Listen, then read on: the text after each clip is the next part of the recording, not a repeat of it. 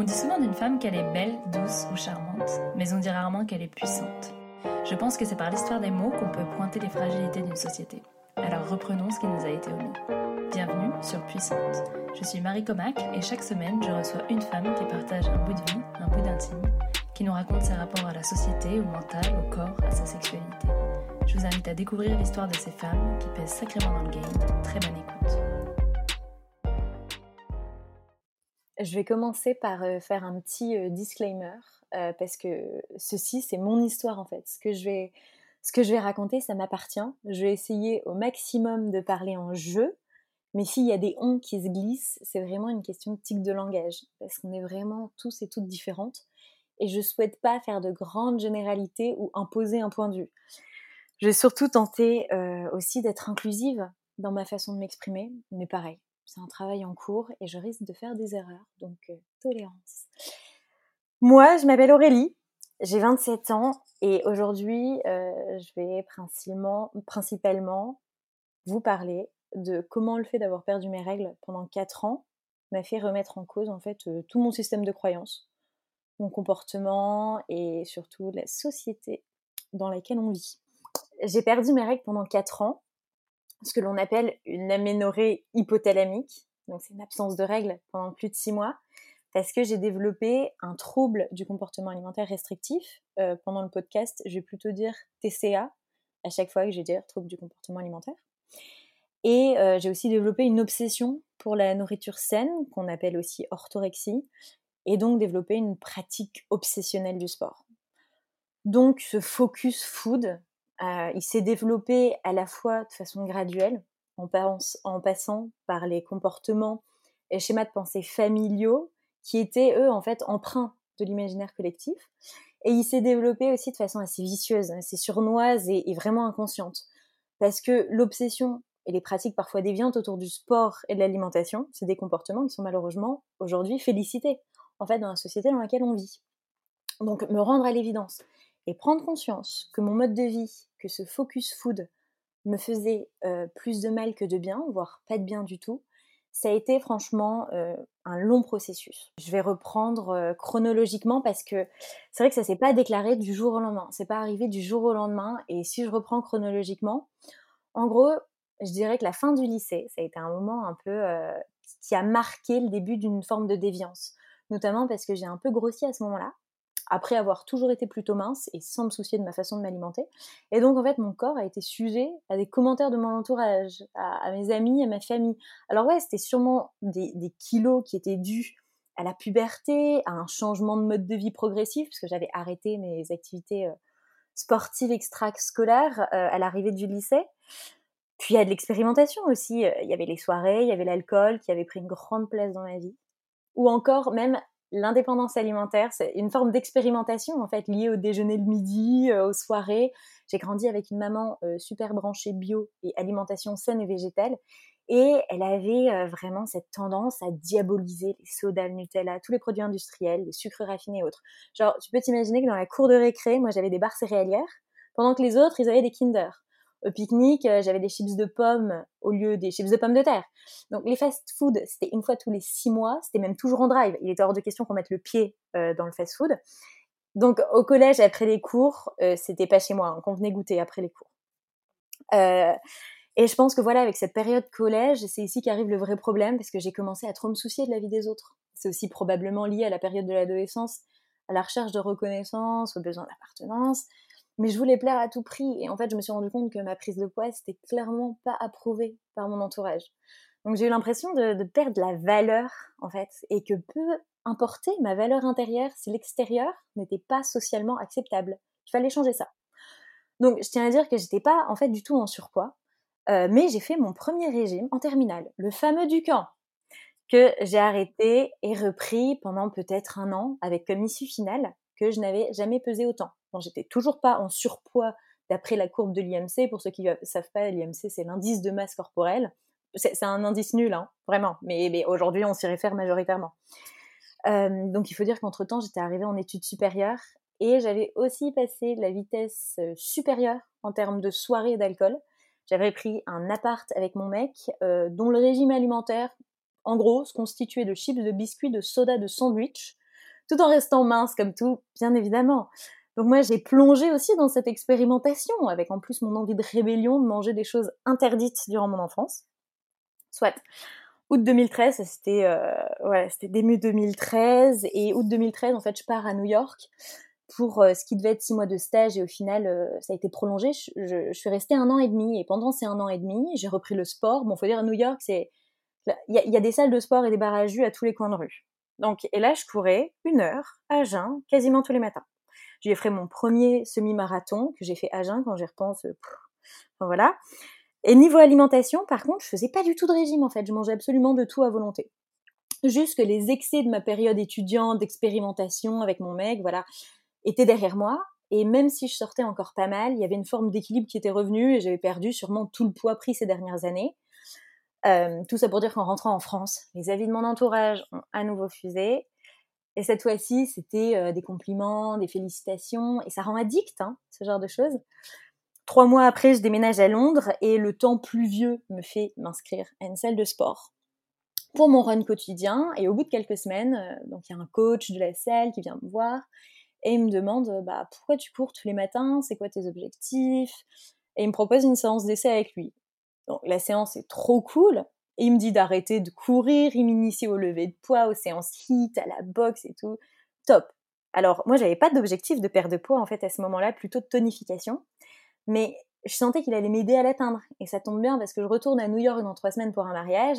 Et je me dis, ouais, je serai au top. Tu sais, les, petits trucs, on se dit, allez, euh, genre, je me fixe des objectifs pour des événements sociaux. Oh, quand j'y pense, voilà, mais bon.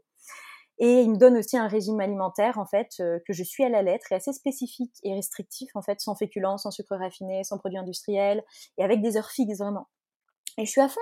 Même mes cheat meals, je sais pas quel, enfin, ouais, même les repas un peu, euh, comment on pourrait appeler ça, euh, qu'on peut s'autoriser, qui sortent de ces règles-là, je les fais pas en fait.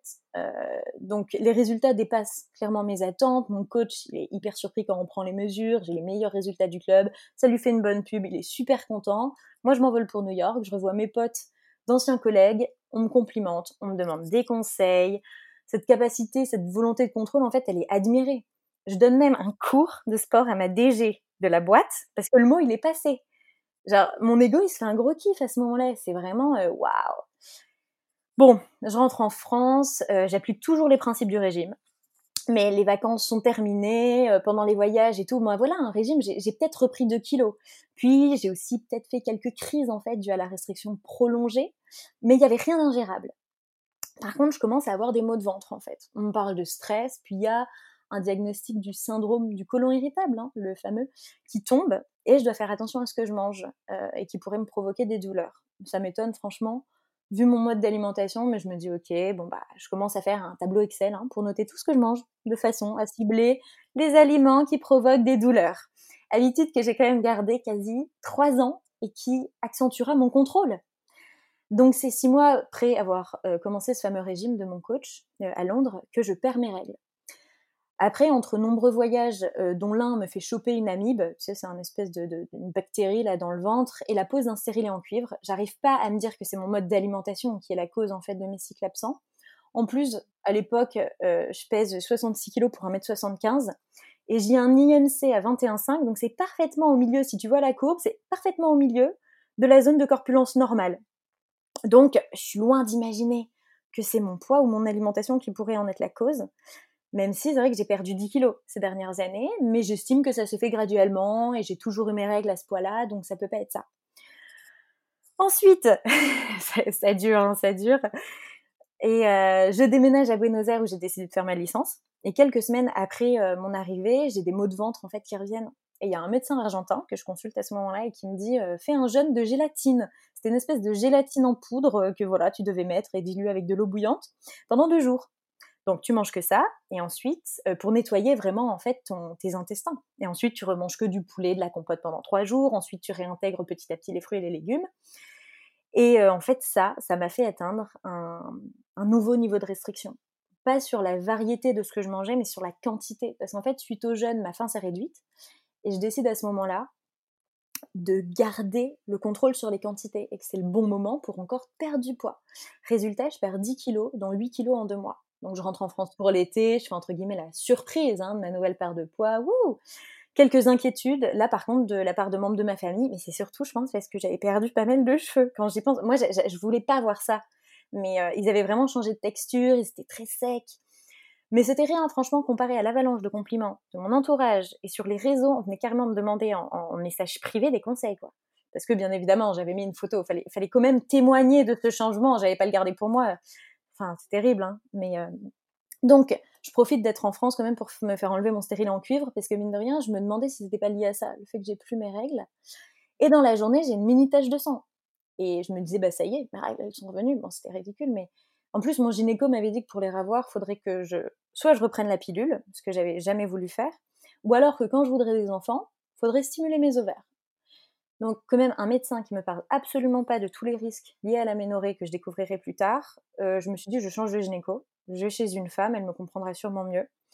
C'est aussi un peu le début d'une prise de conscience dans la façon euh, dont les médecins peuvent traiter le corps des femmes. Mais bon, ça, on en reparlera euh, plus tard.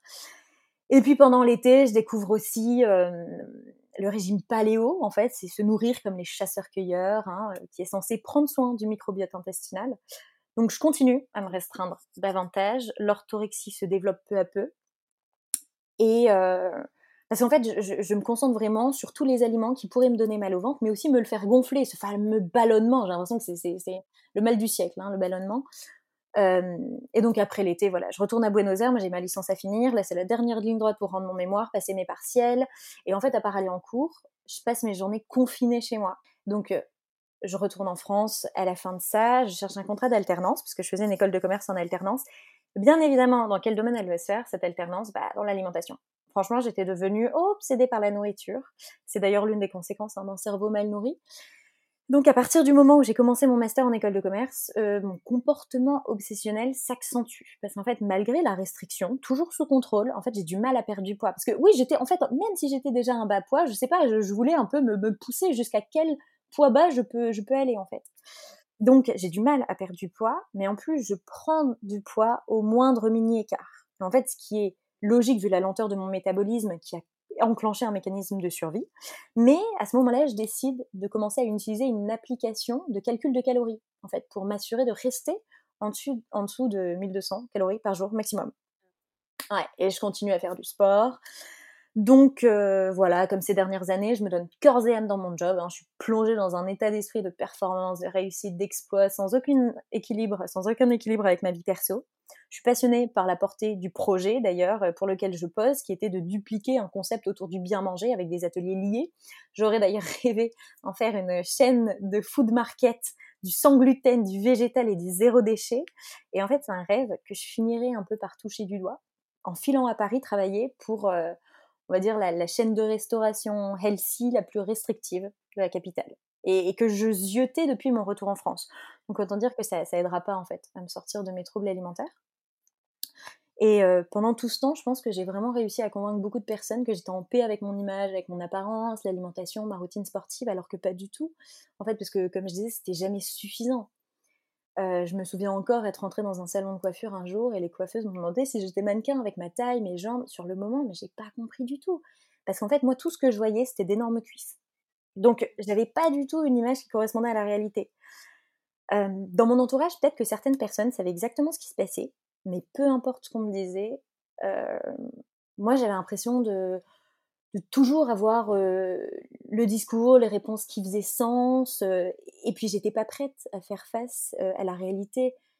J'écoutais pas, je pense que c'était inconcevable pour moi que, que je sois pas dans, dans, la vérité en fait. Il y avait vraiment des vérités que je voulais pas entendre, j'étais pas prête à entendre, même si j'étais un peu à l'écoute. Et, et, aussi, il y a certains de mes proches qui me disent maintenant, donc qui s'inquiétaient de mon style de vie, mais pendant toutes ces années, c'était les mêmes qui me complimentaient, me demandaient des conseils sur l'alimentation et le sport. Donc c'est sûrement l'un des paradoxes un peu de notre société, c'est-à-dire que parfois on va dénoncer un système, mais on continue de l'alimenter, inconsciemment aussi. Je veux dire, je, ne pointe pas du doigt, attention, c'était eux les méchants, mais en fait on a l'impression qu'il y a une espèce de déni. En fait, tu as l'impression, mais vraiment, hein, dans, dans l'espèce, dans, dans, je sais pas si on peut appeler ça, ouais, c'est complètement l'industrie du healthy, hein, avec tous les lobbies, mais tu as l'impression que tout le monde est dans le déni. C'est tellement ancré en fait, euh, le, culte de la minceur, il est tellement ancré au point de, penser qu'en fait, tu, n'es que dans le sein, alors que tu es loin d'être dans un, bon état physique ou mental. Donc, et, d'ailleurs, à ce moment-là, mes croyances, franchement, quant à la femme, c'était que l'on se devait d'être désirable, en fait, se conformer aux standards de beauté, d'y faire attention toute notre vie. Si on avait le malheur d'avoir un corps qui, naturellement, rentrait pas dans le moule. Donc j'avais, et ouais, quand même super important, j'avais aucun modèle dans les médias autour de moi de femmes qui s'affirmaient avec un corps marginalisé et qui semblaient détacher leur bonheur de leur apparence. Ça, ça m'a beaucoup manqué. Euh, mes croyances ont tout de même évolué durant toutes ces années. Hein. Quand on remonte chronologiquement, je suis remontée à genre 2000, enfin je sais même plus quand, avant mon bac, enfin voilà. Donc, mais de façon assez paradoxale d'ailleurs sur la fin, où je prônais l'émancipation de la femme, mais j'incarnais le contraire. Donc moi, j'obéissais aux dictats de la minceur, mais j'encourageais mes amis à se détacher de leur apparence. J'aime beaucoup, euh, c'est euh, une autrice, Naomi Wolf, euh, qui dit qu'une culture obsédée par la minceur des femmes, c'est pas une obsession de la beauté féminine en fait, c'est une obsession de l'obéissance féminine. Et que suivre un régime, c'est le sédatif politique le plus puissant de l'histoire des femmes. Parce qu'une population qui, est, qui, qui bouillonne de folie un peu, mais très silencieusement, très tranquillement, bah, elle est facilement manipulable et dirigeable en fait. Donc moi, je rentrais complètement dans ce schéma de fonctionnement, même si je prétendais le contraire. Je remettais le système en cause que pour des questions environnementales mais je m'étais pas du tout penchée sur le sujet, par exemple, de l'écoféminisme. J'étais trop emprisonnée, je pense, dans mes, privilèges de femme blanche, cis, hétéro de classe moyenne. Et c'est clairement cette transition que j'opère aujourd'hui. C'est vraiment de passer de cette conscience individuelle à la conscience collective. Collective, parce que là, j'étais plus dans ce qu'on appelle aujourd'hui peut-être un féminisme libéral ou, ou l'empouvoirment. C'est marrant qu'on est d'ailleurs francisé. Enfin, on a pris ce terme maintenant d'empowerment. On, appelle ça l'empouvoirment, vraiment, ça se dit, de la femme. Chercher vraiment à acquérir plus de pouvoir dans un système patriarcal en l'acceptant, sans véritablement le détruire, parce que je, laissais le regard du dominant en fait au centre. Et euh, au lieu aujourd'hui plus de prendre conscience de la toxicité du système et de chercher à s'en débarrasser totalement à travers là par contre d'une vraie révolution. Les déclencheurs, c'est vrai que les codes de la société ont participé, clairement, mais je dirais aussi qu'il y avait le terreau, en fait, pour que la graine prenne racine. Ce qui a permis tout cela, c'est une blessure que, que j'avais moi, d'un besoin de reconnaissance, sûrement un manque d'amour, j'avais pour moi-même à la base, et le besoin d'aller chercher, d'aller le chercher cet amour dans les yeux des autres. Je vais faire une petite, euh, une petite parenthèse, c'est vraiment mon avis, hein, mais je pense qu'aujourd'hui on a un gros problème avec notre perception de ce qu'est l'amour, ou alors, enfin même s'il y a une définition, il y a autant de définitions que de façons d'aimer, que d'être humain. Mais quand on voit que certains, certaines pensent que la jalousie c'est un signe d'amour, ou alors que les mécanismes des pervers narcissiques et des femmes sous emprise qui pensent malheureusement vivre dans l'amour, ou même quand on lit l'étude sur le consentement sexuel de nos toutes, c'est effrayant, franchement. Et ça plonge dans une réalité alarmante. Parce que je le vois moi, les concessions que j'étais prête à faire pour être aimée, mais jusqu'à me rendre malade, en croyant que ça améliorerait bah ouais, ma capacité à être aimée, mon image, mon estime de moi. Donc oui, cette blessure que j'avais à l'époque, elle a laissé les codes sociétaux me faire croire qu'une bonne partie de ma valeur résidait dans la taille et la forme de mon corps, dans mon apparence. Et j'avais une réflexion très grossophobe, mais j'avais fini par intégrer qu'une apparence mince, ça traduisait une maîtrise de son corps et donc une meilleure maîtrise de sa vie. Que ça pouvait carrément s'apparenter à une plus grande forme d'intelligence, de légitimité à s'exprimer. Sur la question de l'éducation et de la cellule familiale, je pense que les premières années de notre vie, on prend pour norme ce qui se passe dans nos cercles premiers, donc dans notre famille. Il faut se poser la question, en fait, quelles sont les croyances qui ont accompagné mon parcours à l'alimentation? Qu'est-ce que j'ai vécu? Qu'est-ce que j'ai entendu pendant mon enfance? Comment j'ai été nourrie et quels ont été mes modèles? Et de mon côté, mon papa, mon oncle, mon grand-père, ils ont toujours eu l'art de faire des commentaires sur le physique des femmes. Et je pense que c'est vraiment quelque chose qui s'est inscrit dans ma mémoire. D'autant plus que c'était vraiment empreint de pas mal de sexisme et de machisme. Et la variation, enfin les variations de poids des femmes de la famille, ça faisait toujours l'objet de commentaires négatifs. aussi, j'ai une sœur qui est plus âgée que moi, qui a toujours eu des formes, et on était souvent comparés. Donc il était clair pour moi qu'il fallait mieux être mince que gros. Ça, ça a vraiment été une, un principe établi. Maintenant, si je, décris un peu comment était ma vie, en fait, quand j'avais des, troubles du comportement alimentaire restrictif, comment concrètement ça se, traduisait, quels impacts ça a eu sur ma santé, ma libido, ma vie en général et mes interactions sociales. je pense que j'étais vraiment passée d'une, enfin, d'un extrême à l'autre, de la recherche de sensations plutôt dans l'excès, dans l'éclat total, sans limite, à une vie assez rigide, qui était dirigée par mes prises alimentaires, mes séances de sport. Je voulais incarner le plus possible cette image de, la fille super saine, euh, qui a le contrôle sur tout, en toute situation. Je projetais beaucoup sur les autres aussi des attentes qu'ils pourraient avoir à mon égard. Que je devais rester un exemple, garder une volonté de faire, toujours aller bien, toujours faire mieux. Donc manger sain et faire du sport, en fait, ça m'avait construit euh, une sorte d'apparence dure, forte. Et, cette rigidité, c'était aussi euh, devenu pour moi un moyen de, cacher ma vulnérabilité en fait, plutôt que, de l'embrasser dans sa beauté. À l'époque, j'étais pas du tout là-dedans. Je me mettais beaucoup de pression, comme si j'avais une peur permanente de décevoir. Donc j'étais, j'étais toujours dans le contrôle, beaucoup dans le contrôle. Je tenais mes comptes au centime près. Je notais tout ce que je mangeais, mes humeurs, mes séances de sport, mon poids après chaque pesée. Et je le faisais tous les soirs. Et un jour, je me souviens en vacances avec des amis proches, elles avaient vu mes tableaux Excel, dont j'étais toute fière, moi. Hein. Euh, elles avaient trouvé ça mais complètement extrême. Et moi, je m'en foutais en fait, parce que le contrôle, c'était l'un de mes mécanismes, c'était un des mécanismes en tout cas euh, que je pensais m'apporter de la sérénité. Je croyais que le contrôle était ma structure. Ça, c'était quand même vraiment important. De façon plus globale, j'étais généralement celle qui partait la première en soirée. Hein. Bon, probablement parce que je buvais plus d'alcool, mais aussi parce qu'il fallait que je me lève tôt le matin pour faire mon sport à jeun. Bien évidemment, il fallait aller puiser dans les graisses. Hein. Ouais, j'étais en fait un peu en décalé, j'allais toujours me coucher tôt, car grande attention portée aux heures de sommeil, il hein. fallait être sûr que je ne mange pas par fatigue. Et ouais, j'avais de toute manière un rythme de prise alimentaire qui s'unissait à 19h maximum d'ailleurs, pour laisser mon organisme au repos pendant un minimum de 14 heures toutes les nuits. et donc, ouais, j'étais genre la, pote qui, qui, doit toujours choisir les restos en fait, quand t'es en groupe, ou alors je suis la relou à poser mille questions euh, au resto, quant à la façon dont les plats sont préparés, de quoi ils sont constitués exactement. Et bien évidemment, je mangeais pas les gâteaux aux anniversaires. Ça, c'était euh, euh, franchement, pendant quelques années, j'ai dû boire quelques coupes de champagne, histoire de participer tout de même. Après, j'avais l'impression d'avoir vraiment perdu mon humour aussi. L'impression que plus rien qui me faisait rire. Vraiment un décalage.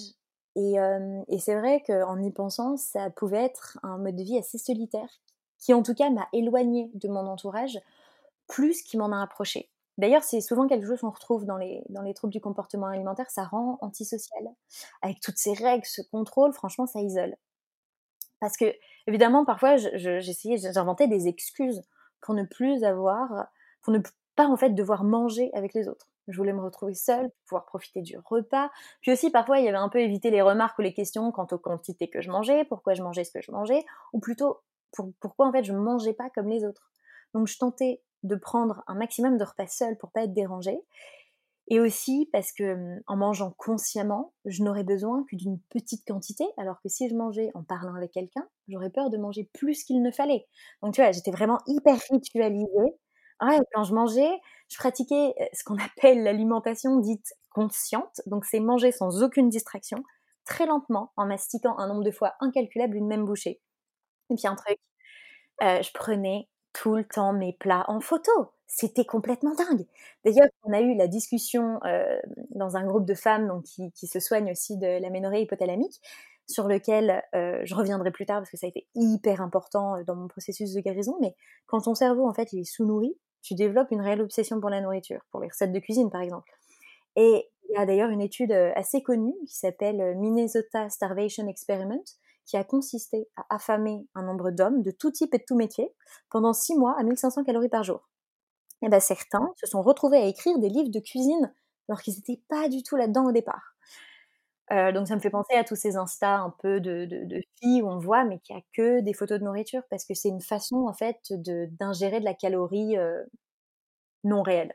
Vraiment, c'est très spécial. Je m'autorisais aussi à lâcher le contrôle sur un repas une fois par semaine en général, c'était des fruits. Et là, je pouvais manger jusqu'à 2 kilos d'ananas. J'ai jamais fait des crises d'hyperphagie. Enfin, d'ailleurs, on n'appelle pas ça de l'hyperphagie euh, dans mon cas. C'était juste que, voilà, une fois par semaine, je me, permettais de faire ça et c'était des fruits. vraiment, principalement. mais ça m'envoyait d'ailleurs dans un état de ce qu'on appelle sugar high. Donc c'est un état de, de stone, t'es un peu stone, mais c'est à cause du sucre en fait. T'es un peu dans un état de drogué et, et ça, me, causait même des douleurs dans le corps sous la peau. Enfin c'était vraiment bizarre. Il y avait une chose un peu spéciale, c'est que je me disais qu'il serait impossible un jour en fait pour moi de manger normalement à nouveau. Parce que j'ai l'impression que je grossissais sans rien avaler. Vu que j'avais un métabolisme si lent en état de famine il stockait en fait. Si les quantités étaient augmentées voilà il se disait je stocke je prévois la prochaine pénurie. Donc en fait c'est un comportement qui pouvait me faire vraiment jalouser ou me rendre triste quand je voyais une fille mince manger un sandwich j'en étais vraiment arrivée à là quoi je me disais attends elle, se le permet moi je peux pas quoi pendant cette période j'ai aussi décidé de mettre fin à quasi 5 ans de relation de couple et même s'il y avait évidemment hein, d'autres raisons à cette séparation, donc l'aménorrhée hypothalamique et mon trouble du comportement alimentaire, ils ont clairement eu leur rôle à jouer parce que j'avais plus aucune libido, vraiment, depuis quelques temps. J'étais super irritable, j'étais frigide, je supportais même pas qu'ils me touchent, qu'ils me prennent dans ses bras. Et c'est terrible à dire, mais j'ai l'impression que s'ils me touchaient, tu sais, qu'ils découvriraient un bout de gras sur mon corps. Parce que bien évidemment, il y a de la dysmorphophobie, en fait, il y a une mauvaise perception de mon corps impossible de me trouver mince à 56 kilos pour 1m75. C'était jamais suffisant en fait. Je me demandais, mais tu sais, je me demandais même pourquoi ce poids s'affichait sur ma balance alors que je me trouvais vraiment massive. Ah, parce que oui, on n'est pas tendre avec soi en général hein, quand, on a, quand on souffre de ces maladies. En plus, enfin, il me disait souvent qu'il m'aimerait toujours, même si j'avais 50 kilos en plus, ou une maladie grave. On avait vraiment perdu la rondeur, la douceur dans les partages, qui avait vraiment été remplacée par la rigidité, la sécheresse. Et ça a été assez dur parce qu'il me répétait que, que, mes hormones étaient pour beaucoup dans ma perte de sentiments amoureux. Et, ça me mettait en colère, qui remettent en cause ma capacité à savoir bah, ce que je ressentais, à comprendre mes émotions. Mais je pense que c'était aussi parce que je savais qu'au fond, euh, il y avait quelque chose qui allait pas de mon côté. Il disait que j'avais attrapé un cœur de pierre. Et avec le recul, je pense que j'étais effectivement fort froide. Et de toutes les manières, je pense qu'il était bien placé pour en parler parce qu'il m'a vécu au travers de tous mes états. Globalement, franchement, il était vraiment délicat avec toutes mes règles alimentaires, mes comportements étranges. Euh, ça pouvait arriver qu'ils disent que ça lui manquait de plus partager les plats avec moi pendant les repas, qu'on mange plus la même chose, mais il m'embêtait pas trop. Euh, je me souviens, faut dire que bon, c'est aussi avec lui qu'à 6h du matin on se levait pour aller à la salle de sport, donc euh, bon, il y avait des fois, j'avais pas un style de vie non plus extrême au mien. Et, je me souviens encore d'un jour, on était chez le médecin, c'était la première fois qu'il m'entendait parler de mon aménorrhée hypothalamique. Et il a rien dit sur le coup. Et puis quelque chose après, euh, quelques jours après, euh, il avait euh, été faire ses recherches sur Internet et il m'a dit un truc du style Mais tu sais, c'est quand même un problème qu'ont souvent les anorexiques. Et moi, je, pense que j'ai dû lui répondre un truc Moi, anorexique, parce que j'étais prisonnière de la croyance que l'anorexie c'est réservé aux personnes à un IMC très très bas alors que c'est une maladie aujourd'hui qui touche en fait toutes les corpulences, parce qu'on peut être sous-nourri à n'importe quel poids. Ça, euh, je peux y revenir après, mais euh, c'est vraiment très important de, prendre en compte l'anorexie atypique, parce que c'est très dangereux en fait. Tu, peux euh, avoir un, cas grave, mais qui n'est pas diagnostiqué. Mais les symptômes concrets, voilà, après c'est ralentissement du rythme cardiaque et de la respiration. Genre, moi je faisais de l'hypotension, je voyais souvent des étoiles, j'étais toujours à 8 ou 9 hein, quand on prenait ma pression chez le médecin. Euh, j'avais vraiment des carences, hein, que ce soit en vitamines, en oligo-éléments. J'étais sèche vraiment au niveau de la peau, je perdais mes cheveux. J'avais des troubles digestifs intestinaux, par exemple bah, les crampes au ventre, ou même les capacités, enfin les, ballonnements. Euh, j'avais tout le temps froid. J'avais tout le temps froid. Ça, c'était un truc de dingue. C'est aussi une mauvaise circulation du sang. Euh, j'avais des difficultés d'attention, de concentration. Ça, c'est évident quand, tu, es, quand tu es sous-nourri. J'avais besoin de beaucoup dormir. J'étais facilement irritable. J'avais aussi un ralentissement de la guérison. Ça, je l'ai remarqué parce que bah, les bleus, je les gardais pendant vraiment très longtemps. Et j'avais des difficultés à cicatriser fortement. Et donc, bien évidemment, aussi, l'anorexie peut entraîner parfois des aménorrhées hypothalamiques. Donc, comme moi, j'ai perdu mes règles, ce qui entraîne aussi des sécheresses vaginales. Et c'est ça un peu parfois le paradoxe, c'est que tu as une libido qui est quasiment faible ou peut-être nulle. Et donc, si tu crains d'être sexuellement attrayant, enfin si tu dis ouais je vais être mince et tout, bah en fait tu, enfin tu te dis que tes partenaires ils vont sûrement préférer quelqu'un en fait qui a la capacité d'être excité et, et, qui souffre pas à chaque fois que tu as des rapports parce que la sécheresse vaginale c'est vraiment un souci. Euh, D'ailleurs, enfin un petit truc, mais moi je m'étais carrément donné une ordonnance, je m'étais automédiquée, médi non, je sais plus comment on dit, je sais pas si c'est ça, mais en gros, une ordonnance à moi-même où je me disais, tu vas te masturber à une certaine fréquence, genre toutes les deux semaines pour tenter de relancer tout ça. Autant dire que j'oubliais toujours, mais c'était vraiment, je me disais, c'est pas possible, enfin, c'est pas possible, j'avais vraiment, j'ai pas regardé les hommes pendant des années. Hein. Bon, après, bien évidemment, à un moment, j'étais en couple, donc ça, c'est normal, mais il y a un moment où j'étais plus en couple. Ça m'intéressait absolument pas. Enfin donc, en gros, pour maintenir ma santé, en fait, je me la suis démolie. En fait, pour tous ces trucs de je vais être super healthy et tout, bah, au final, euh, c'était loin d'être le cas. Donc, euh, après, ce qui m'a retenu toutes ces années, en fait, c'était la conviction de, que je souffrais d'un traumatisme émotionnel profond qui m'empêchait d'avoir mes règles. Euh, je savais juste pas comment y remédier, comment le soigner, et j'ai vu beaucoup de médecins en fait qui couvraient le répertoire des thérapies alternatives, donc toujours des pratiques très liées à un mode de vie sain. J'étais sûre que l'une d'elles euh, allait m'aider. Et quand j'y pense, euh, je m'attendais à ce que quelqu'un d'autre me guérisse. Aussi, j'étais pas du tout renseignée sur les troubles du comportement alimentaire. Je connaissais juste les termes anorexie et boulimie, mais je savais même pas vraiment ce que ça impliquait.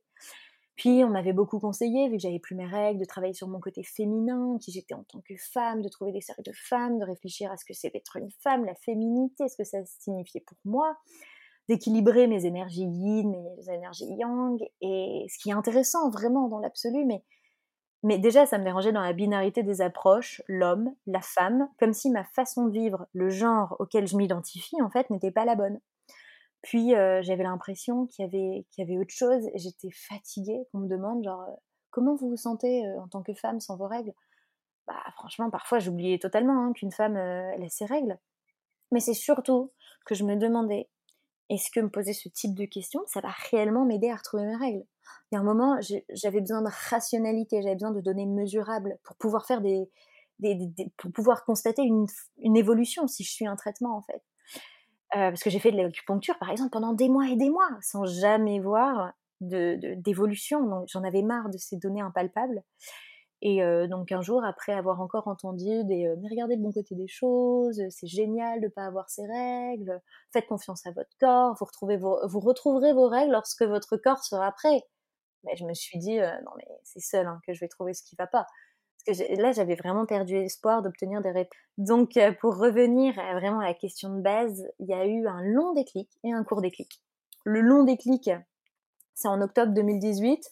J'avais pas pris de vacances depuis un an et demi. Je profite, je change de contrat d'alternance entre Lille et Paris. Je retourne euh, donc à New York avant de déménager à Paris pour prendre du temps pour moi. Et je me dis, bon bah c'est bon, là tu vas travailler ton lâcher prise.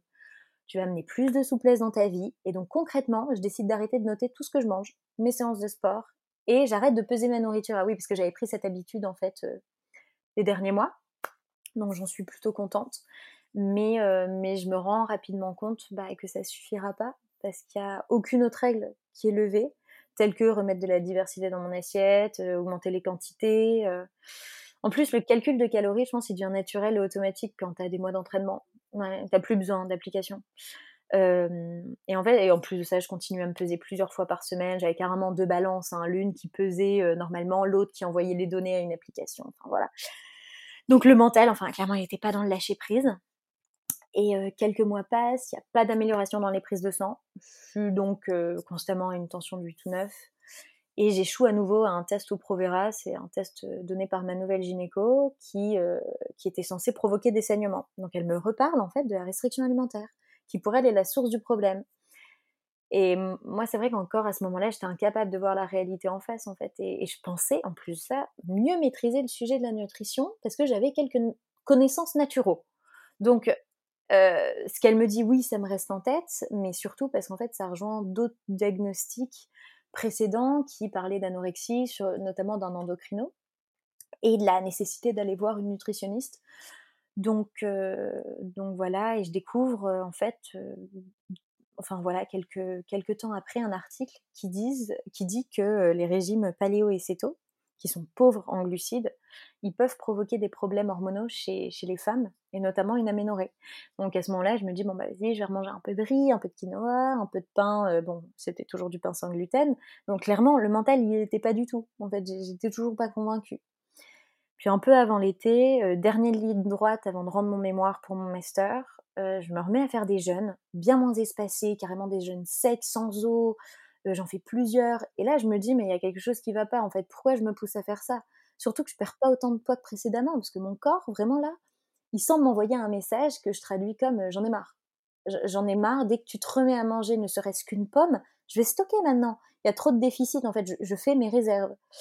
Après, bien sûr que tout ce que je faisais, je le justifiais par un tas d'arguments santé. Le jeûne permet une meilleure concentration, le jeûne permet de régénérer ses cellules.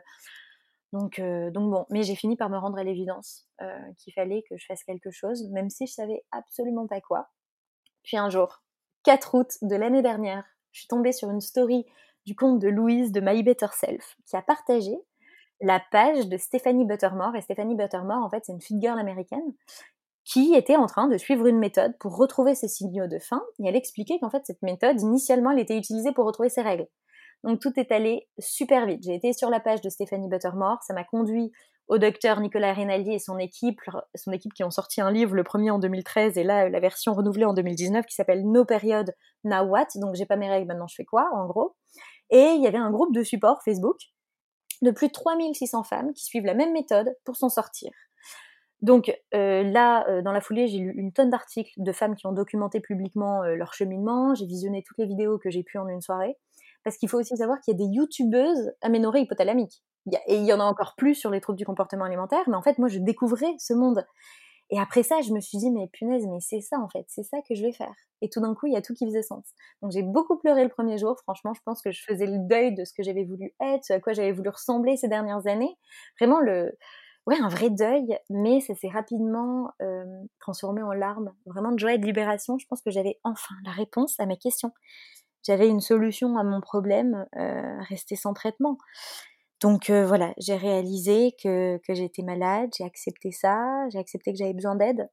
Et, et c'était un peu spécial parce que au tout début, par contre, j'ai eu le sentiment vraiment d'avoir échoué dans le maintien d'un corps mince en fait. Et je, je ressentais beaucoup de honte aussi d'être si superficielle, d'avoir laissé mon image corporelle prendre le contrôle de ma vie au cours des dernières années alors que je prétendais le contraire. Mais bon, j'étais prête à m'engager pour retrouver mes règles, pour me retrouver, franchement, et, euh, entreprendre voilà ce voyage de guérison, euh, de, retrouver un peu d'amour propre, euh, et je pense juste de, vivre, quoi. Donc, donc cette méthode spécifique, elle s'appelle la méthode All In, et, et donc, donc voilà, c'est une méthode qui est mise en avant par, par le docteur Nicolas Rinaldi et son équipe. C'est la même méthode que celle de l'Institut des troubles du comportement alimentaire pour se soigner, euh, ou, que, ou d'une autre femme, Caroline Dooner, qui, l'explique dans un bouquin, d'ailleurs qui vient d'être traduit en français. Enfin, en anglais, c'est The Fuck It Diet. Et euh, donc voilà, donc il y avait vraiment des belles sources que j'avais, et donc elle se base sur trois piliers, qui est, par exemple, le premier, c'est manger un minimum calorique, donc c'est 2500 calories minimum par jour. Et il est conseillé de manger bien plus. Il y a certaines qui mangent 5000, 10 000 calories par jour. Parce qu'en fait, tu as besoin de 2500 par jour pour une femme normale. Et ici, il faut aussi pouvoir relancer ton hypothalamus et ton système de règles. Le deuxième pilier, ça va être vraiment l'arrêt du sport intense, parce qu'en général, ces femmes ont, un souci avec l'activité physique, hein, une obsession. Et il faut essayer de maintenir tes battements, tes pulsations en dessous de 100 pour pas faire monter ton taux de cortisol davantage. Donc voilà, la marche, le yoga très doux, etc. Moi, j'allais euh, à vélo au boulot, par exemple, tous les jours. Mais il y a certaines femmes qui arrêtent vraiment tout mouvement parce qu'elles n'arrivent pas à récupérer, en fait, euh, avec. Chacune est vraiment, vraiment différente. Aussi très important, je pense, euh, c'était d'arrêter d'utiliser des outils de mesure, genre des balances, de calculer ses calories. Ça vraiment fallait arrêter. Et réduire le stress, prendre du temps pour se détendre, lâcher prise, très, très important.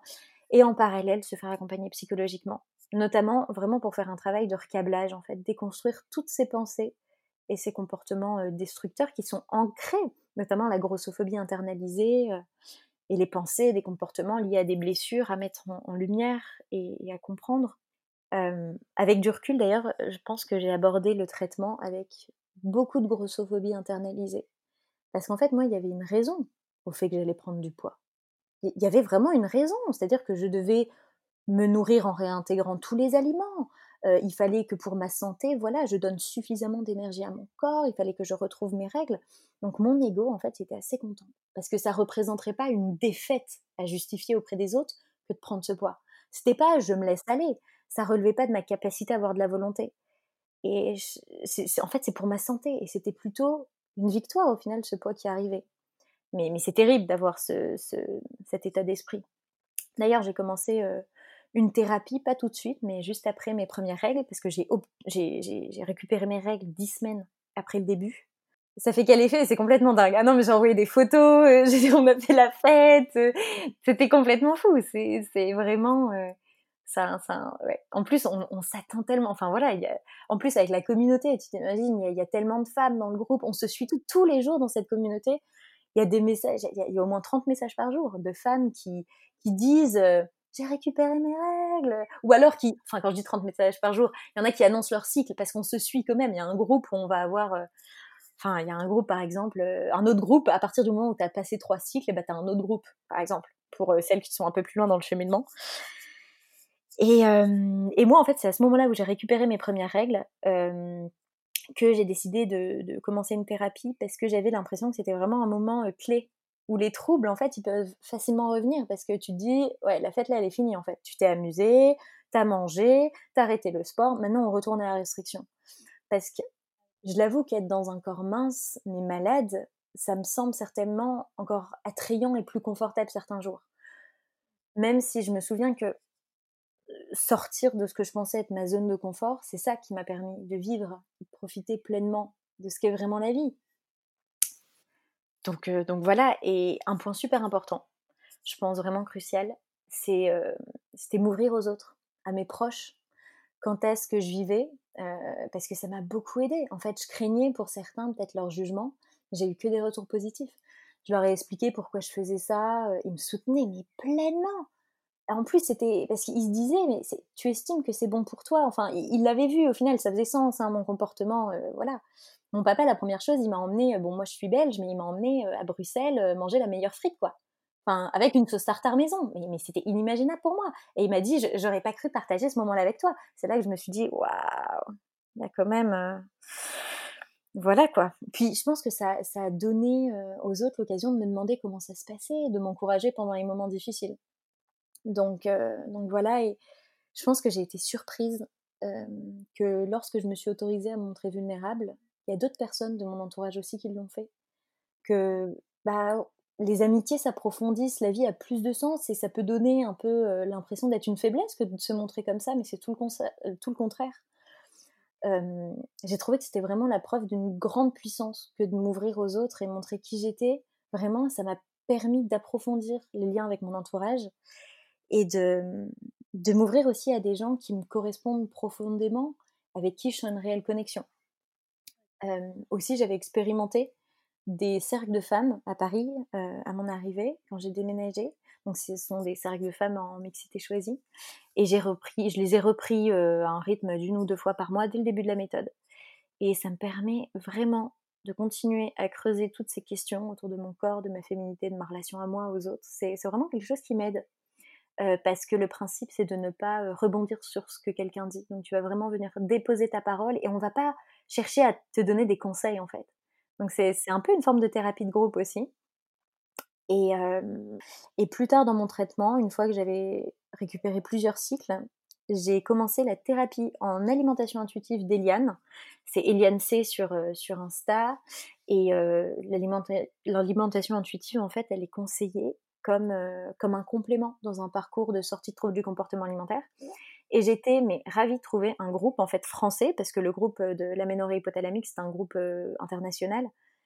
Euh, et là c'est un groupe français, c'est un groupe français de femmes. Bon, il pourrait y avoir des hommes, hein, mais qui s'entraident, qui partagent leurs doutes, leurs victoires. Et franchement, j'y fais de, super rencontres. Mmh. Ça m'a appris beaucoup de choses, bien évidemment, tout ce parcours. Ça n'a pas toujours été tout rose, comme je peux peut-être le raconter aujourd'hui. Je pense que ça m'a appris beaucoup sur ce qu'est la santé en fait la, vraie santé.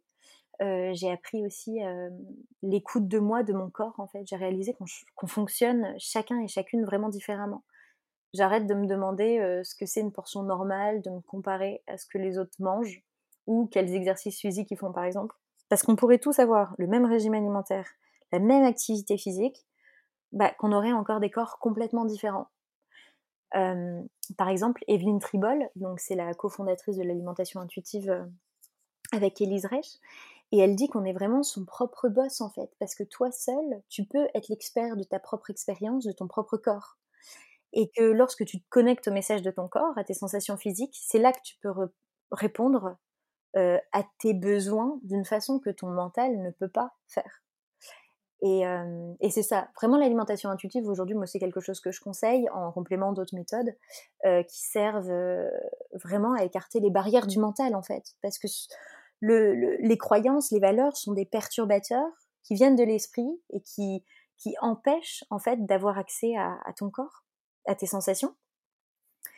Euh, et ce que j'aime bien quand même, c'est qu'il y a dix principes à l'alimentation intuitive et elle dit que celui qui est le plus important dans la société dans laquelle on vit, c'est le principe qui parle de rejeter la mentalité des régimes. Parce que la culture des régimes aujourd'hui est si vicieuse, et c'est vrai que j'en ai parlé un peu de la façon dont ça s'est fait graduellement chez moi. Mais aujourd'hui, on parle même plus de régime en fait. On parle de lifestyle. Le céto, le paléo, le jeûne intermittent. Et en fait, ces, jeunes ces, formes de régime, c'est encore un moyen pour nous déconnecter de notre corps. On pense qu'on est euh, super sain, euh, qu'on a des modes de vie sains, mais ce qui se passe, c'est qu'on doit regarder les faits, la réalité en face, et c'est qu'il y a une industrie des régimes, et ils sont super smart, ils sont super intelligents. C'est un virus qui ne cesse de grandir, ce truc. Du coup, euh, on croit faire quelque chose qui aide notre corps, alors qu'en fait, on augmente les risques de déconnexion et les risques de troubles du comportement alimentaire et, d'autres comportements problématiques. Il faut savoir que les troubles du comportement alimentaire, ils ont doublé euh, les 20 dernières années et qu'il n'y a aucune mesure qui a été prise.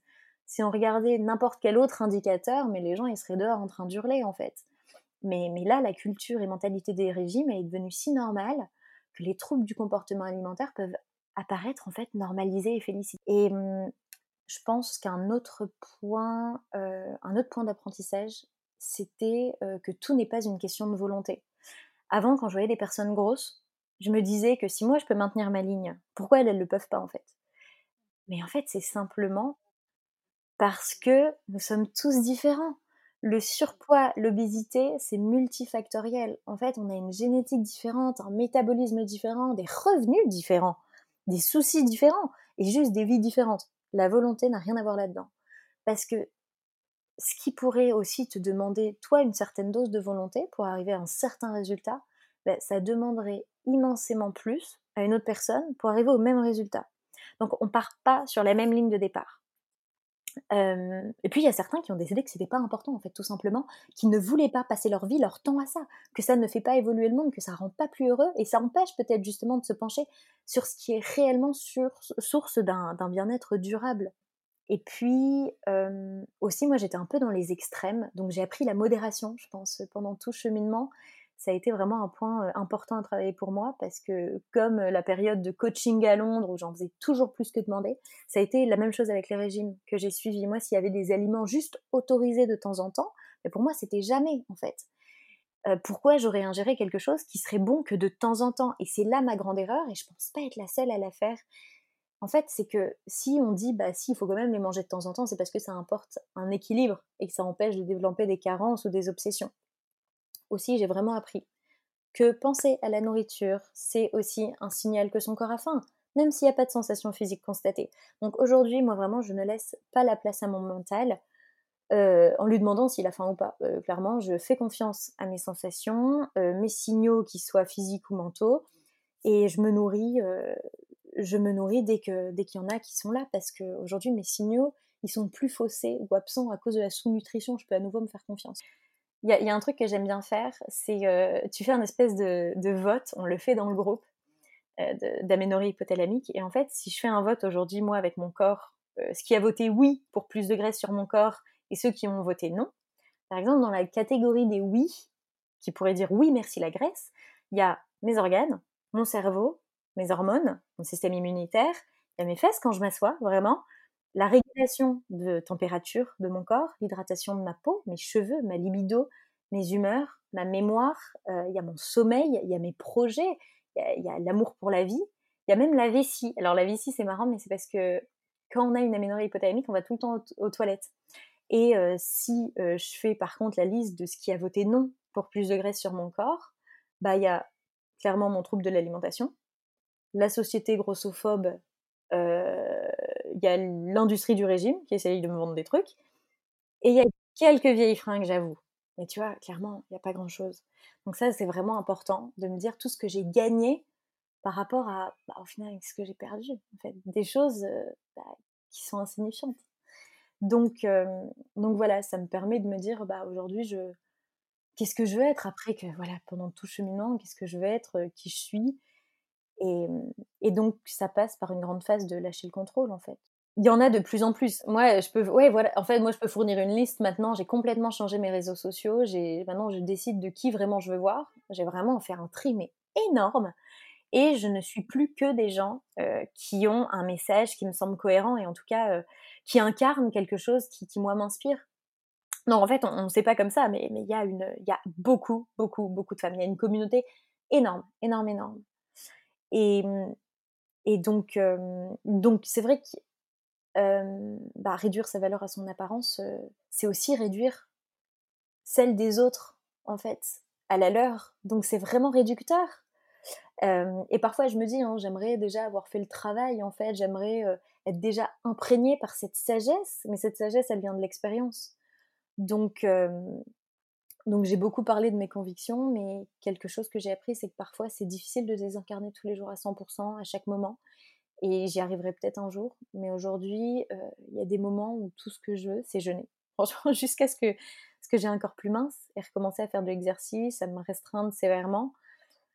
Mais enfin, ça dure que quelques minutes en général. et je sais aujourd'hui que ma valeur n'est pas associée à ma beauté, que ça ne me définit pas. Mais c'est que par exemple, quand toute ta vie on t'a dit que le noir c'était ça, et que un jour on te dit ah non en fait le noir c'est pas ça, et toi tu es là genre waouh faut que je me reconstruise en fait sur d'autres croyances.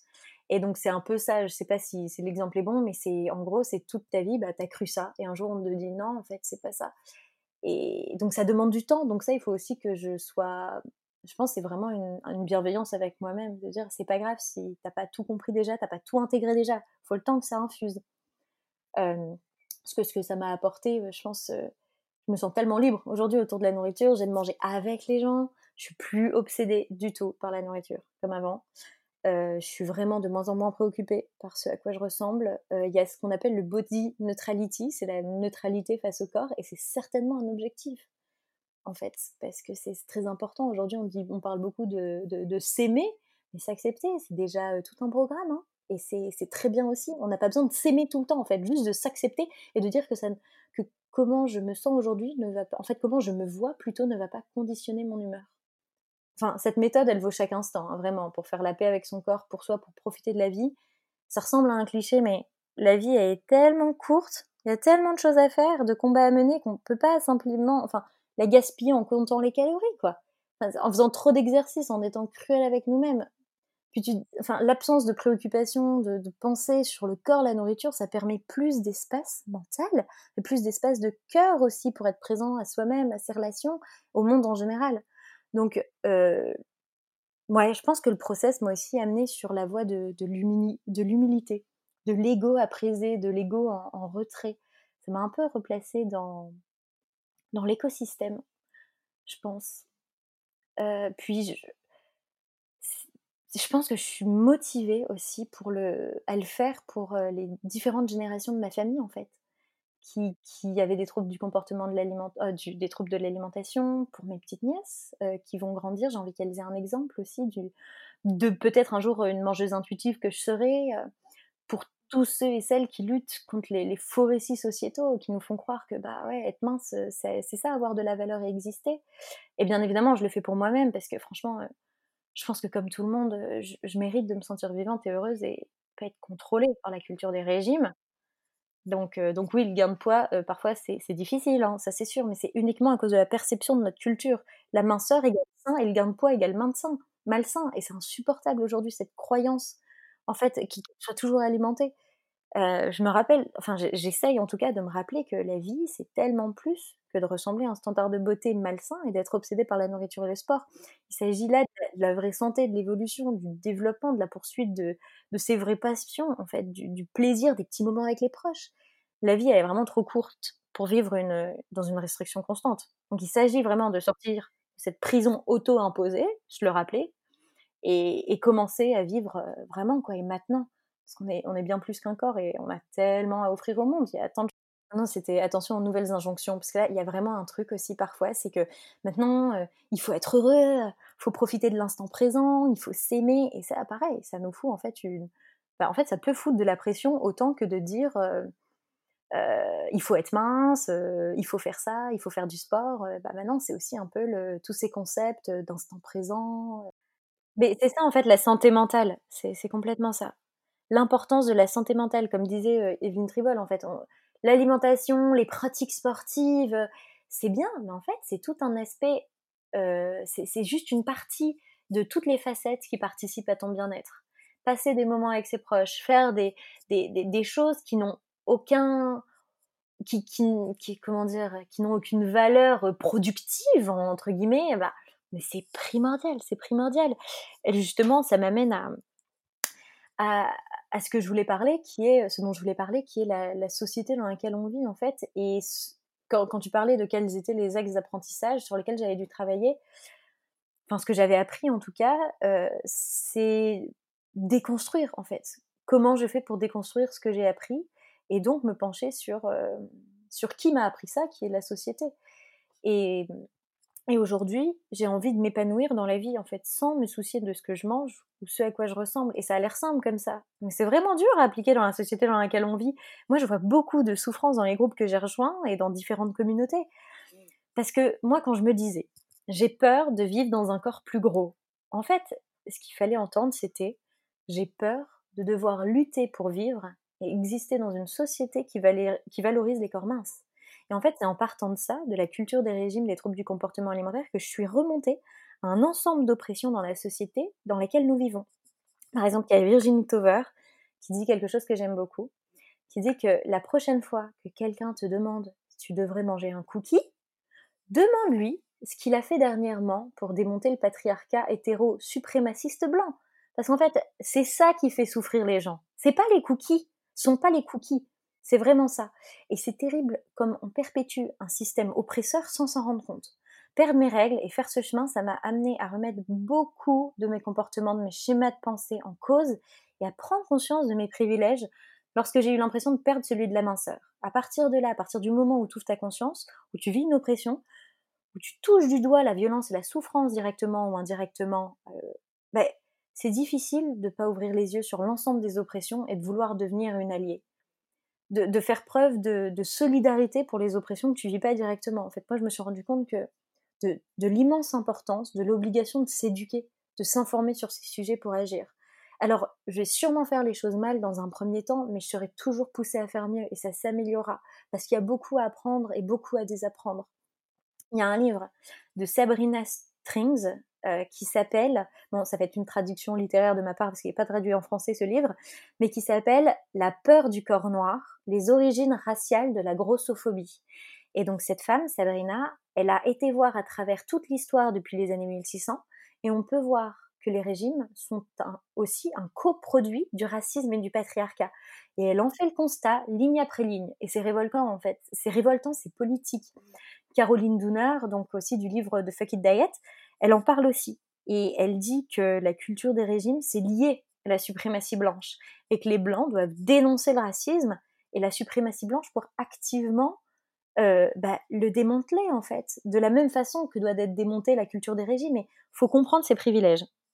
Par exemple, peu importe à quel point j'ai détesté mon corps, j'ai toujours bénéficié du privilège de la minceur blanche, en fait. Et le mouvement body positive, je ne sais pas si tu en as entendu parler, mais mmh il a été créé par des femmes au corps marginalisé.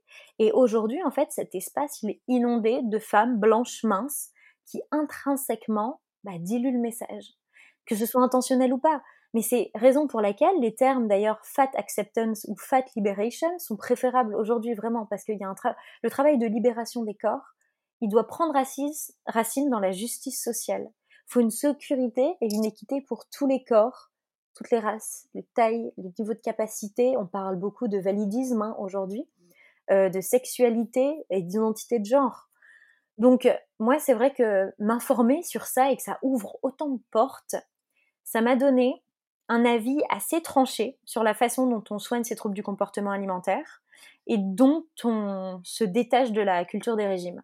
D'ailleurs, il y a, quelque chose que j'aime dire, c'est ma façon de voir les choses, c'est se révolter pour se soigner profondément et durablement.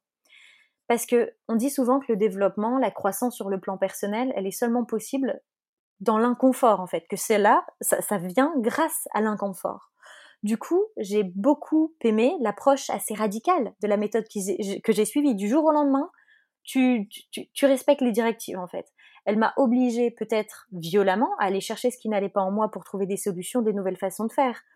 Mais il est vital de prendre ce temps d'inconfort pour réellement dépasser des croyances bien ancrées, pour remettre en cause nos schémas de pensée et comportements. Dans mon cas, euh, par exemple, la prise de poids, elle a fait ressortir beaucoup de démons. Ça a été si confrontant que ça m'a obligée à aller creuser en moi, à aller rechercher les raisons de cet inconfort et se pousser à rester dans l'inconfort jusqu'à ce que ce soit confortable. À ne pas retourner dès qu'on a ses règles à nos anciennes pratiques, car ça y est, euh, on est dans un corps qu'on n'a jamais eu et ça nous terrorise. Donc, euh, donc voilà, bien évidemment, ça peut prendre du temps de tout déconstruire et de comprendre en fait son rôle dans le fait de perpétuer un système. Mais ça peut paraître extrême, mais il faut toujours se rappeler qu'il y a des gens qui meurent en fait ou qui souffrent considérablement en attendant que nous on fasse le boulot en fait de s'éduquer et de changer. Par exemple de l'anorexie. Enfin, euh, on peut pas rester soumis, même si c'est dur. Euh, enfin, plus on sera, plus plus on sera un peu à se révolter, à vraiment vouloir sortir de ça, plus les oppressions en fait elles vont s'atténuer. Parce que oui, dans cette société, c'est difficile pour les corps marginalisés d'exister, même si toi tu le vis bien d'ailleurs on te rappelle ta condition tous les jours. Tu peux dire je me sens bien dans un corps gros, je me sens bien dans un corps invalide, mais tous les jours on va te rappeler que tu n'es pas la norme. Donc oui, ça dépend pas de toi et du fait que tu te sentes bien dans ton corps, mais c'est la société qui est à changer et c'est seulement ensemble qu'on peut y arriver. Donc oui, j'ai eu le choix de continuer à perpétuer un système, un système nocif et à mettre ma santé en danger, mais j'ai eu l'envie aussi de plus de cohérence en fait et de façon immédiate. Il y a un moment, j'ai pris conscience que, je refusais d'alimenter un système qui me, qui me fait du mal.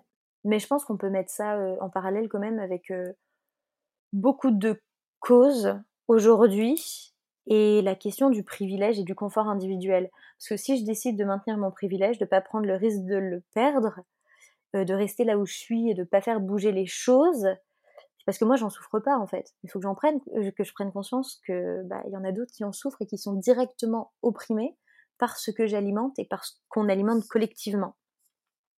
Donc je pense qu'il y a un réel besoin de prendre conscience de la souffrance des autres dans ce système, euh, même si ça nous impacte pas tant que ça. En fait, il faut vraiment s'allier pour les autres et pour les générations futures.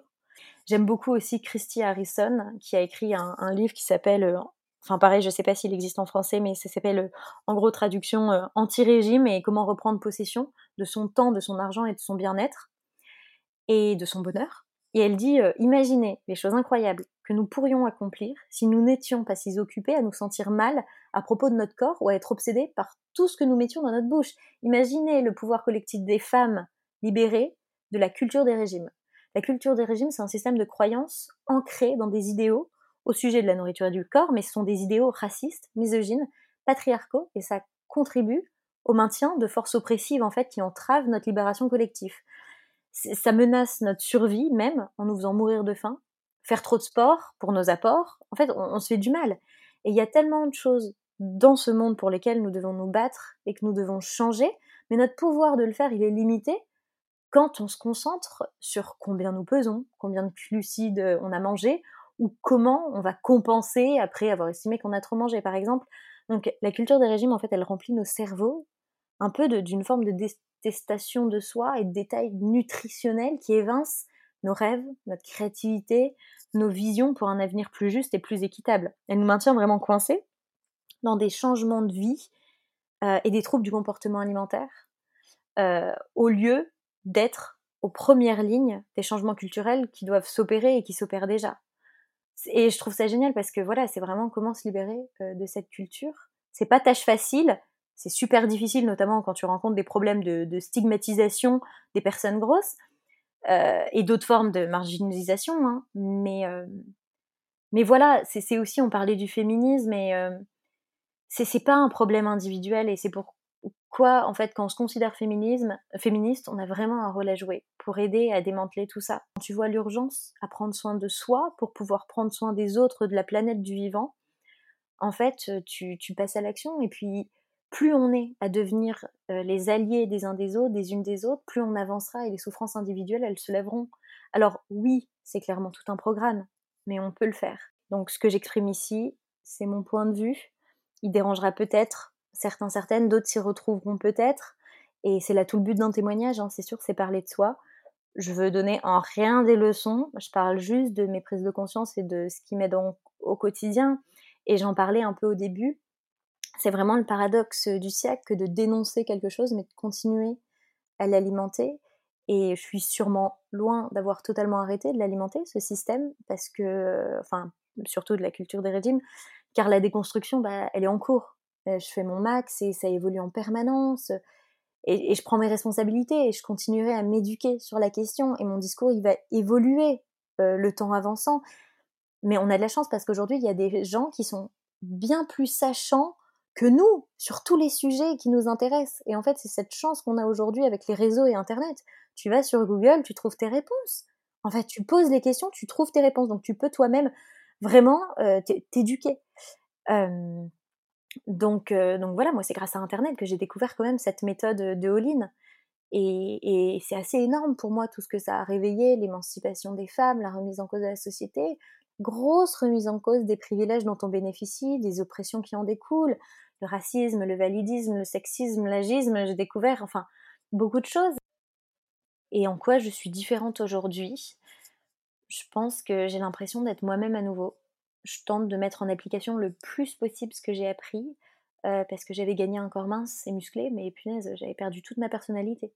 Il faut savoir que pas avoir de règles, ça signifie euh, de faibles hormones, donc des, taux hormonaux euh, quasi bas, enfin quasi vraiment, c'était inexistant. Et donc récupérer en fait mes hormones, ça m'a amené à tellement de sentiments forts, de, de bonheur, de libido, d'excitation générale sur les choses de la vie. Ça va faire sept mois que j'ai récupéré mes règles et je me rends compte maintenant à quel point ces émotions, ça m'avait manqué. Je me rendais même plus compte. J'ai l'impression de me retrouver, de me sentir vivant, de rire avec mes potes. Je suis plus du tout concentrée sur la nourriture. J'ai ouvert mon cœur. Je suis moins dans le jugement envers moi et les autres. Et si c'était pas pour la ménorrhée hypothalamique, j'aurais peut-être pas été entraînée dans un tel voyage de découverte de moi pour trouver un moyen de, décorréler mon image corporelle de mon bonheur. Donc ça m'a permis vraiment de revenir à l'intérieur de mon corps, d'être plus présente à moi, aux autres. Alors oui, je suis dans un corps beaucoup plus grand, mais j'ai l'impression que mon monde est beaucoup plus grand, en fait, et que mon cœur est beaucoup plus grand, et que ma joie est beaucoup plus grande.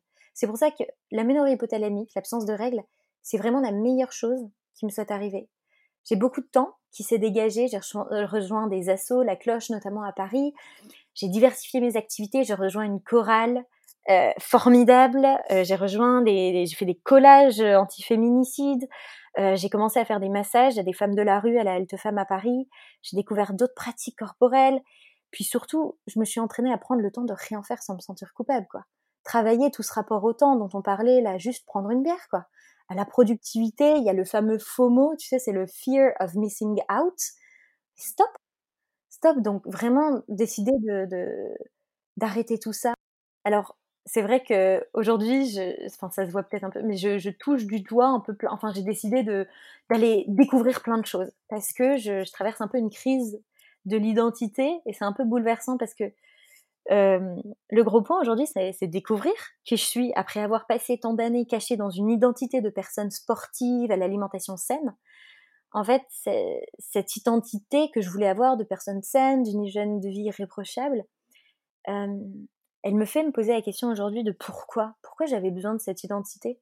Et pourquoi je croyais que ça m'élevait aussi face aux autres, ça me donnait de la valeur en fait? Qu'est-ce qui manquait dans ma vie pour que ce soit ça qui était si important pour moi, que les autres sachent à quel point je mangeais pur, nature, non transformé, etc. En fait, donc aujourd'hui, c'est pas juste une question d'arrêter le sport, de manger plus diversifié, de, c'est c'est qu'en fait, combien je mange et l'exercice, ça me définit pas. Ça ne définit pas qui tu es, qui je suis, et et puis en plus, nos ressentis quant à qui nous sommes, ils changent tout au long de la vie. Donc c'est aussi poser la question quelles sont mes valeurs profondes, euh, qu'est-ce que je veux apporter au monde, qu'est-ce que j'aime? Et aujourd'hui, la clé pour moi, c'est que j'ai pas besoin d'une identité pour être heureuse, en fait, pour exister. J'ai pas besoin de me cacher derrière une identité. mais une chose est sûre, c'est que je veux vraiment devenir femme dont j'aurais eu besoin, en fait, que je voulais avoir comme modèle quand j'étais petite. Euh, ça, c'est vraiment quelque chose d'important pour moi et d'utiliser mon argent, mon temps, pour créer des espaces safe et des opportunités pour tous, toutes, en rejoignant des collectifs, euh, notamment de femmes, mais qui luttent depuis longtemps pour ces changements de mentalité, parce qu'il y, a déjà des choses qui existent, j'ai pas besoin d'inventer un nouveau truc. Ce que je dis là, c'est, je veux dire, il y a beaucoup de personnes avant moi qui l'ont dit, et donc, euh, donc c'est super parce qu'aujourd'hui, je, peux m'unir, je peux unir ma voix euh, à tout ça, je peux apporter un autre témoignage, et, c'est vrai, notamment sur un sujet qui me touche, qui est de plus parler des règles en fait de l'importance de les avoir aussi, de l'impact des hormones sur nos vies de femmes. Euh, je pense que ouais, on doit vraiment s'éduquer dès un âge euh, type collège, parce que ce manque de connaissance du corps de la femme et de son fonctionnement, c'est un ensemble de connaissances du patriarcat. C'est comme en ce moment, on entend beaucoup parler du clitoris, ça fait, mais c'est hyper important. Il y, a, beaucoup de personnes fabuleuses qui en parlent aujourd'hui et qui produisent du contenu hyper précieux. Donc par exemple le clito euh, que je viens de dire, il y a plein de manifestes qui sortent et, euh, ça devrait être donné dans les écoles, franchement.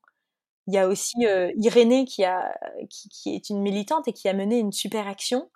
Genre pendant toute une journée, elle a pas mis de protection hygiénique et elle avait un pantalon blanc et elle s'est baladée à Paris pendant toute une journée. Donc il y a vraiment des personnes qui, qui mènent des combats et qui, permettent au, voilà, à tout ça d'avancer et à changer les mortalités et qui nous éduque et qui nous ouvre à d'autres choses. Donc ça, c'est, je trouve ça formidable. C'est, vraiment, euh, c'est vraiment précieux.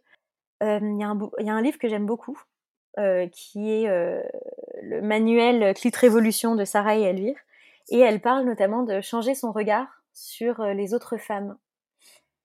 qu'en fait, la comparaison, la compétition permanente, elle nous détruit et elle nous fait qu'asseoir un peu plus le patriarcat. Donc il faut vraiment arrêter de se comparer. Je suis pas mieux ni moins bien. Et c'est là toute l'importance de s'aimer.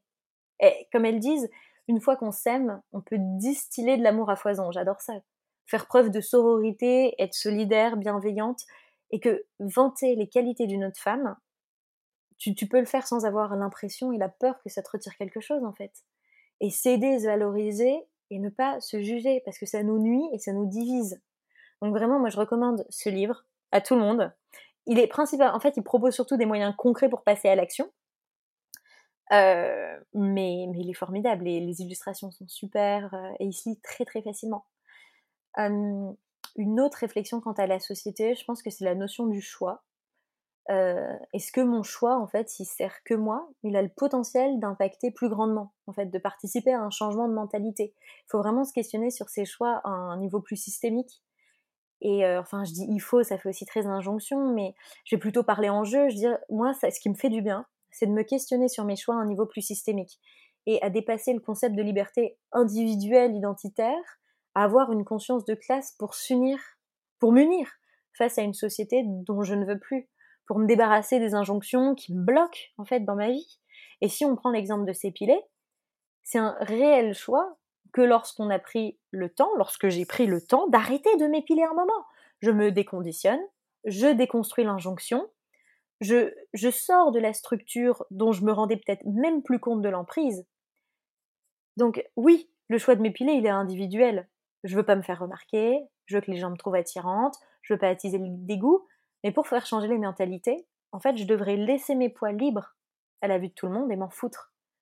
Parce que c'est ça, c'est en faisant ce chemin de déconstruction, peu importe quel est mon choix à la fin, mais c'est grâce à ça que collectivement, chacun va s'autoriser à, faire des choix conscients, en fait, je dirais.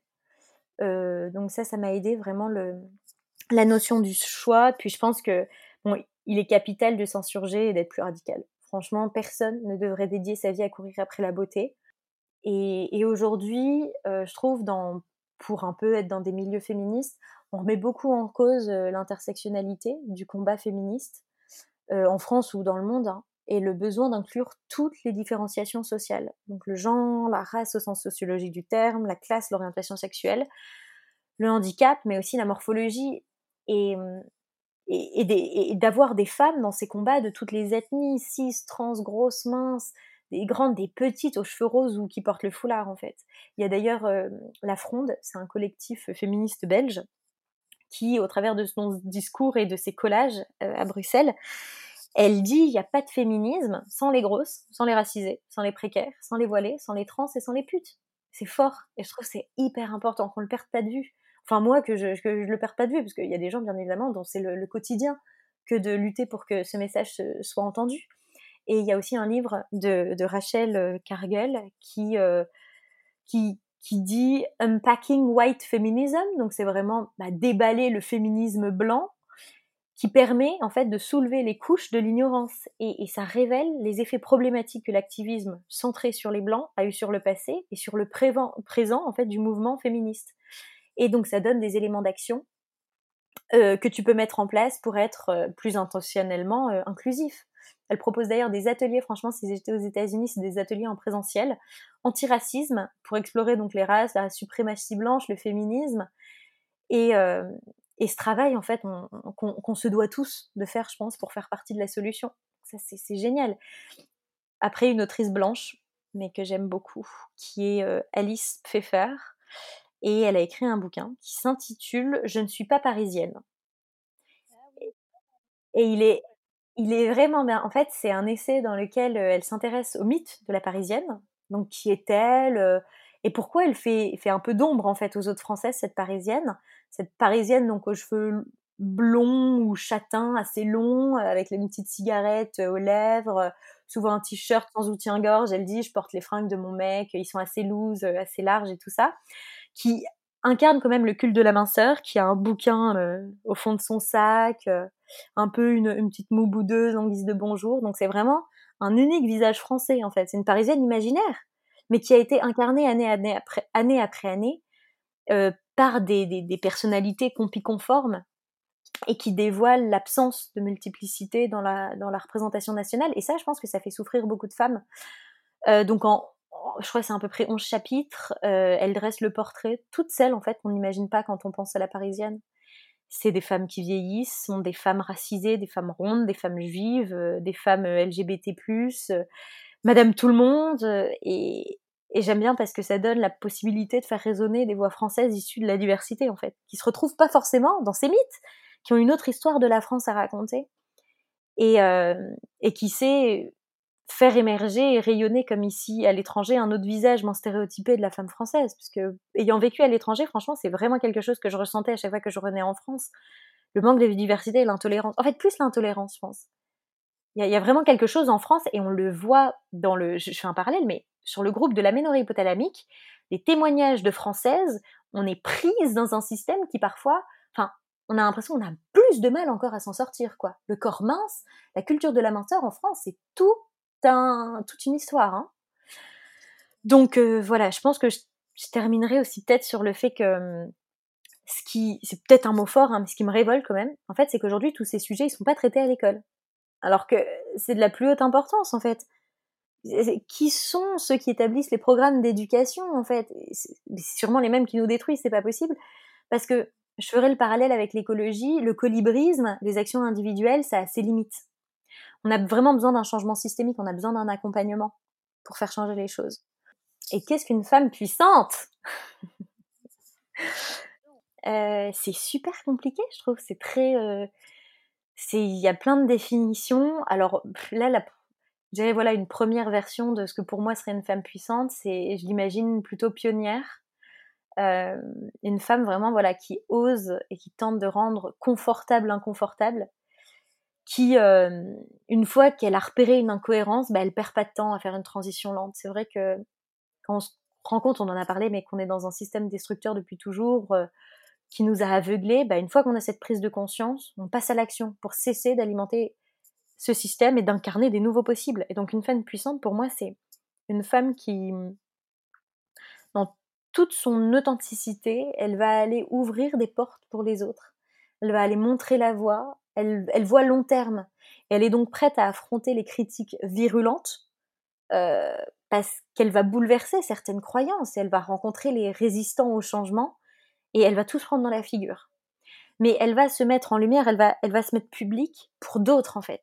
Donc elle va montrer aussi sa vulnérabilité. Pour moi, ça, c'est une grande forme de puissance. Donc voilà, une femme puissante, pour moi, c'est une femme qui, a conscience que pour avancer, elle a besoin du collectif aussi.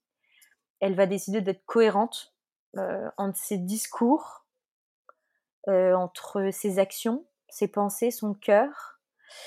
Et c'est peut-être un peu extrême, mais, mais ouais, peut-être dédier sa mission de vie à incarner les changements qu'elle veut voir dans le monde. Ça, pour moi, c'est super important. D'incarner pour que ça puisse irradier. Euh, et donc participer au changement de mentalité pour ses sœurs, euh, cisgenres, trans, pour le collectif, et vraiment accepter l'inconfort et les moments, moments vraiment douloureux. Pour moi, ça, c'est la puissance. je m'appelle Aurélie, j'ai 27 ans et je suis une femme puissante.